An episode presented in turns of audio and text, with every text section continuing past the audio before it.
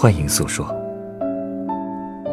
也欢迎与我一起度过故事酒吧的一千零一夜。本节目由北京人民广播电台故事广播与凤凰网有故事的人频道联合制作。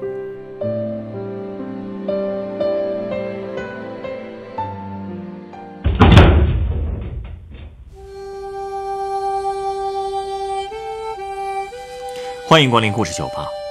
今天来到酒吧的这位客人，向我回忆了他在温州担任武警时的生涯。他从新兵连被分配到了哪里？当台风肆虐，当面对关押着重刑犯的看守所，他作为一名士兵，都做了些什么呢？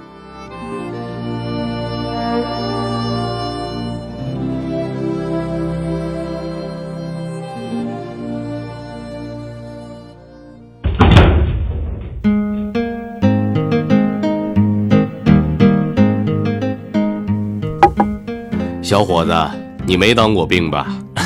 确实没当过。不过，我也听过很多人讲过他们当兵的经历，是吗？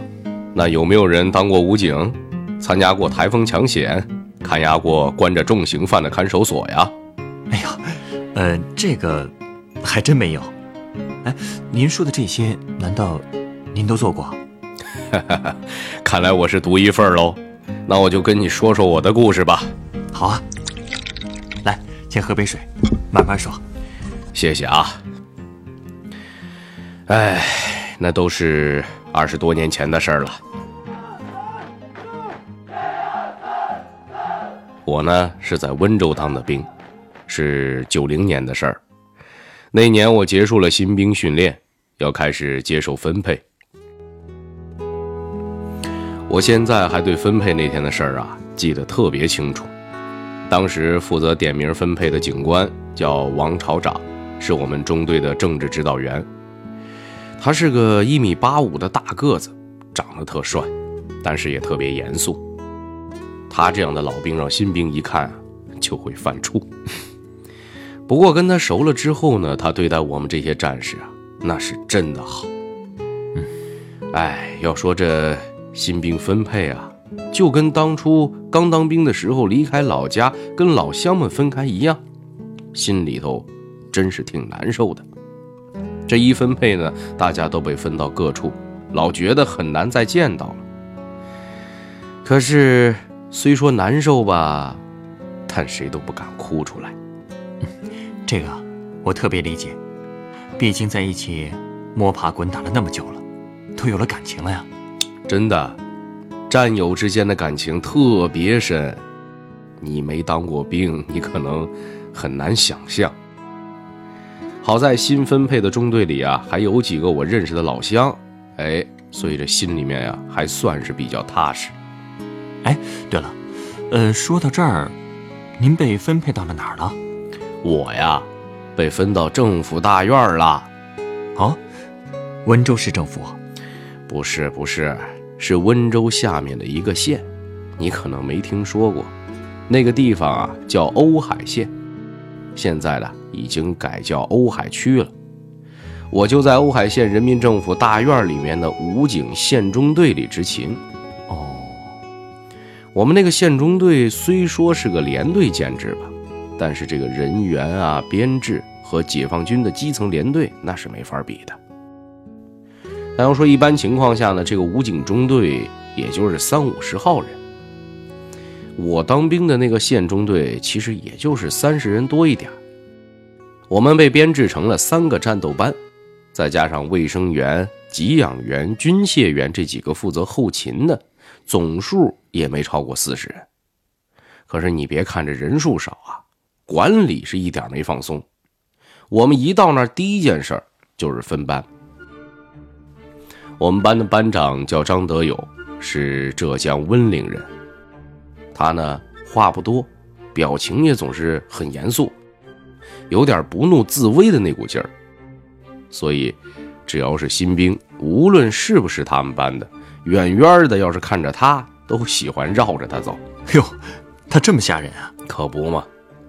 而且在这个训练场上啊，张班长也容不得我们有半点马虎，总是跟我们说：“先拿格斗，是武警的看家本领，犯罪分子不会给我们重新来过的机会。除恶不是演练，一定要确保一招制敌。这听上去气场够大的呀！是，这些话呀，可能是张班长经常说的口头语。谁要是训练动作走了样，那就一个结果，罚他把擒拿格斗动作做五遍，直到动作熟练为止。你可不知道那动作有多疼啊！可就算是胯骨摔疼了，胳膊摔肿了，班长是绝对不会同情我们的。怪不得你们这么怕他呢。那现在想啊，其实这也都是为我们好。嗯，当年我们中队条件说实话挺简陋的，我们的执勤点呢很分散，中队都设在瓯海县政府里。另一个执行点呢，设在十几公里外的一个看守所附近。虽然说我们属于一支部队吧，但也只有每个月召开全体大会的时候，我们两个执行点的战士才有机会聚在一起。哦，我们第一次聚会也是老兵跟新兵的第一次见面会，是由我们那个老指导员王朝长主持的。他让我们呢彼此互相介绍一下啊，说说自己是哪里人啊，有什么特长啊。哎，那您有什么特长啊？哎，要说我的特长啊，也就是喜欢写写画画。呃，不过后来我才知道，指导员就是因为早就知道我有点本事，才特意将我收到他的麾下的。那这么说，他是想让您多为部队做点宣传工作？哎，是啊。既然领导这么知人善用，那咱也不能让人领导失望，不是？所以呢，以后中队出这个黑板报啊、写宣传大标语的这些工作呢，我就全包了。哟，真不错。不过慢慢的吧，我这心里头啊，还是有点失落。嗯，为什么呀？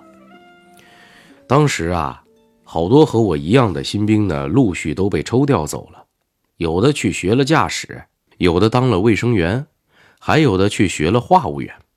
你说他们一个个的都去学了技术，而我呢还在原地踏步，这心里能好受的吗？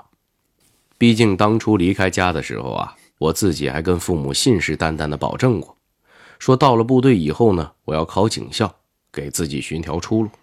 可眼下呢，我还真没发现路在哪。那些复习资料一直被我锁在柜子里，平时也根本没时间好好看看。哎，可你这么擅长宣传。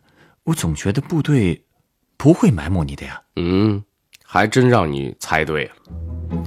后来有一天啊，我们指导员就把我给叫过去，他说支队呢要举办一期新闻报道员的培训班，就决定把我派去学习。嘿，好事儿啊！我跟你说啊，其实我当时根本就不知道什么叫新闻报道，但你说的没错，能参加培训肯定是好事儿啊。而且我听说全中队只有一个名额。竟然就被我给碰上了，我就说嘛，你们指导员啊，一定是非常欣赏你的。后来啊，我才听我们班长说，年底儿我们中队的那个文书啊就要退伍了，那可是正班长级别的位置，好几个战友都眼巴巴的瞅着呢。看起来这个位置非你莫属了。我当时啊，真是也想争取一下这个位置了。哦，对了，上了培训班以后啊。我才知道好多新闻专业的知识，而且培训班的老师还反复强调说，新闻报道成绩突出的可以立三等功。一听这话，我就更有精神头了。靠笔杆子就能立功，这事儿确实挺有吸引力的。是啊，所以回到中队之后，我就天天开始研究这个《解放军报》《人民武警报》《人民前线》这些军报。我也相信自己有写报道的天赋啊。而且当时王指导员也一直在督促我，中队一有什么活动，他就让我想方设法的写一写，然后投给瓯海县政府和电台一起办的那个、那个、那个叫《今日瓯海》的小报。所以每逢中队有活动，我就抓紧机会练笔，经常是别人早就睡了，而我还在队部办公室挑灯夜战。哎呀，我都记不得自己多少篇稿子投过去以后石沉大海。不过最后，终于有一天，我从广播里听到了瓯海县人民广播电台播发了我写的新闻稿件，是吗？哎呀，我都没法跟你描述当时的那个心情。听着自己一字一句写的稿子从广播里播出来，那感觉真是，嗯，太幸福了。听完之后，我就跑到旁边偷偷抹眼泪去了。后来啊，因为我这个宣传报道的成绩很出色，每季度的宣传标兵都快成我的专属奖励了。指导员呢鼓励我好好写，争取第二年立上三等功。张班长也告诉我，如果我真能接上文书的班，当上正班长，就可以考警校了。哟，当上班长就能考警校了吗？嗯。当时啊，武警部队里有个不成文的规定，说是报考警校的前提必须是副班长以上的战士。这样啊，啊，我听了班长的这番话呢，就更明确了自己的目标，那就是第一年先争取当上文书，第二年呢，在新闻报道上再加把劲，争取立上三等功，这样呢，考警校还可以加十分。哎，你可别小看这十分啊！我可是高中都没毕业的水平，多一分那都能改变命运呐！我相信啊，以您的水平，肯定能实现目标的。哎，不过呀，后来发生了一件大事儿，也算是彻底打乱了我们武警部队的生活节奏了。大事儿？呃，您不会指的是……就是我刚开始跟你说的台风啊！哦，我跟你说啊，我可是认真数过的。一九九零年的那个秋天，温州总共刮了七次台风。我是北方平原长大的，到温州当了兵以后，才真是第一次见识到沿海台风的威力。哎呀，太可怕，太可怕了！特别是那一年的八月底到九月初。温州连续遭受了三次强台风的袭击，下了整整六天的暴雨，整个温州不夸张地说，几乎就是个水城。所以，我们队也一直在做着抢险准备。那你们当时都执行了哪些任务啊？是不是像新闻报道里拍的那些战士一样，站在水里垒那些沙袋？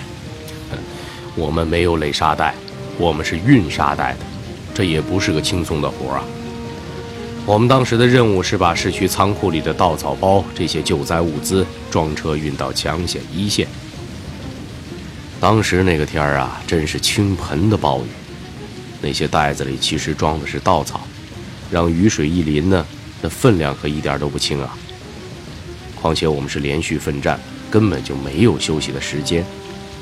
我当年呢，也是又瘦又矮。扛起一整捆稻草包来，还真是有点吃力，但是再累也得坚持啊，是不是？不过让我特别感动的是呢，好多老百姓也都在旁边帮忙为我们鼓劲儿。我印象特别深的是一个中年大姐，她一直在旁边提醒我们要小心。中午还特地为我们送来一袋子的肉包子，还有人给我们送来了饮料。那个大姐一边和我们分包子和饮料。一边一个劲儿的谢我们，后来我才知道，这位大姐呀，竟然是瓯海县的县长陈爱华。哟，真的呀？县长就一直这么陪着你们？是啊，而且他始终都没说自己的身份啊，真是好县长啊！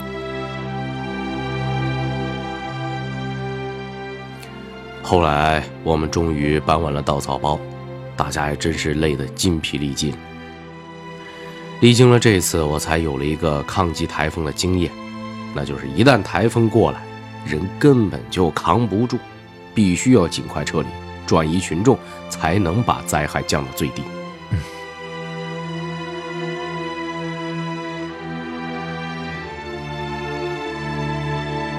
哦，对了，其实我们当时还有个特别艰巨的任务，就是要保证看守所的安全。哦，对了。您刚才说过，你们中队有一个执勤点，就是在看守所附近，是吧？对，那个看守所在温州郊区，叫黄龙山看守所。这可是我们中队执勤的重点目标，绝对不能出一点差错。这确实是个艰巨的任务啊！那台风刮的时候，嗯，看守所没什么事儿吧？哦，看守所的地势比较高，建的也牢靠，台风倒是对那儿没有太大影响。但其实刮不刮台风啊，那儿的看管都是高度戒备的。嗯，这个确实得严格看管了。你也在那里执行过看守任务吗？我们那边每年新兵下连队都要经过三个月的军事强化训练之后，才能有资格轮值到看守点执勤。我在那儿也待过呀，前后大概不到一个月吧。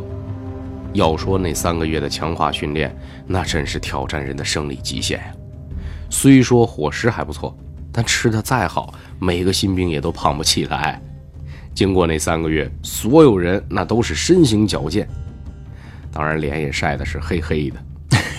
毕竟啊，你们要面对的是犯罪分子，不把基本功练扎实点确实不行啊。是啊，强化训练结束之后，我们第一周上岗，都是由老兵手把手的带着，那可是真枪实弹的言传身教啊。他们告诉我们，对于这些十恶不赦的罪犯，既要确保执勤目标的绝对安全。又要保证哨兵的自身安全。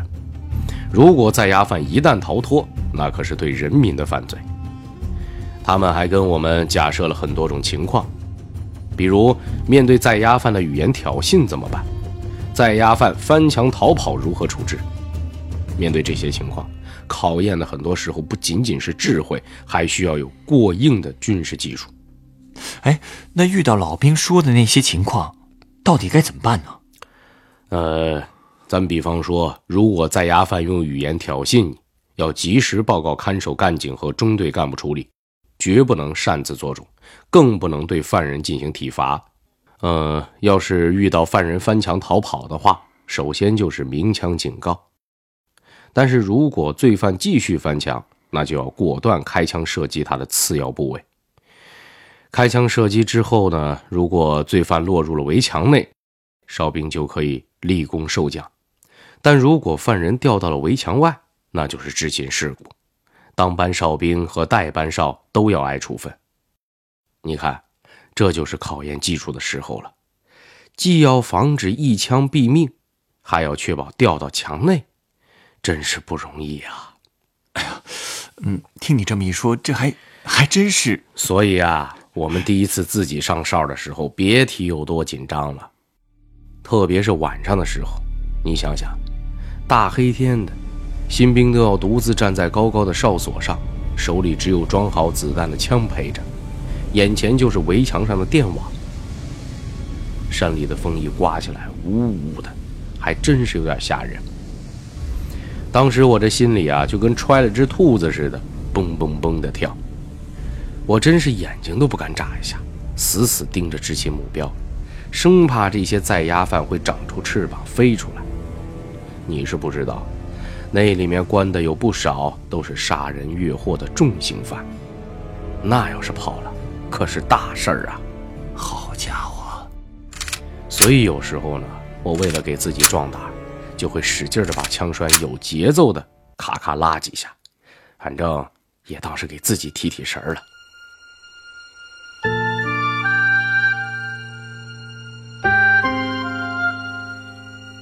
这一夜，这位老兵跟我回忆了他新兵连训练后在县政府大院和看守所执勤抢险的经历，以及他作为一名普通武警战士的梦想和追求。那么，他能顺利接替文书的工作吗？他最后是否能实现自己的警校梦呢？下一个夜晚，欢迎您继续来到故事酒吧，继续听听这位老兵的军旅往事。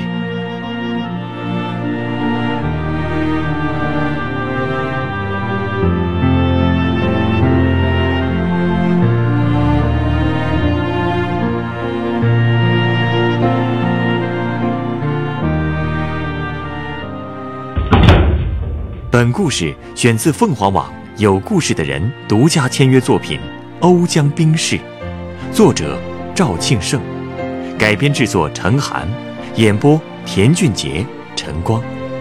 人人都有故事，欢迎搜索微信公众号“有故事的人”，写出你的故事，分享别人的故事。收听最新节目，请关注北京故事广播，工作日每晚九点播出的《故事酒吧》的。一千零一夜。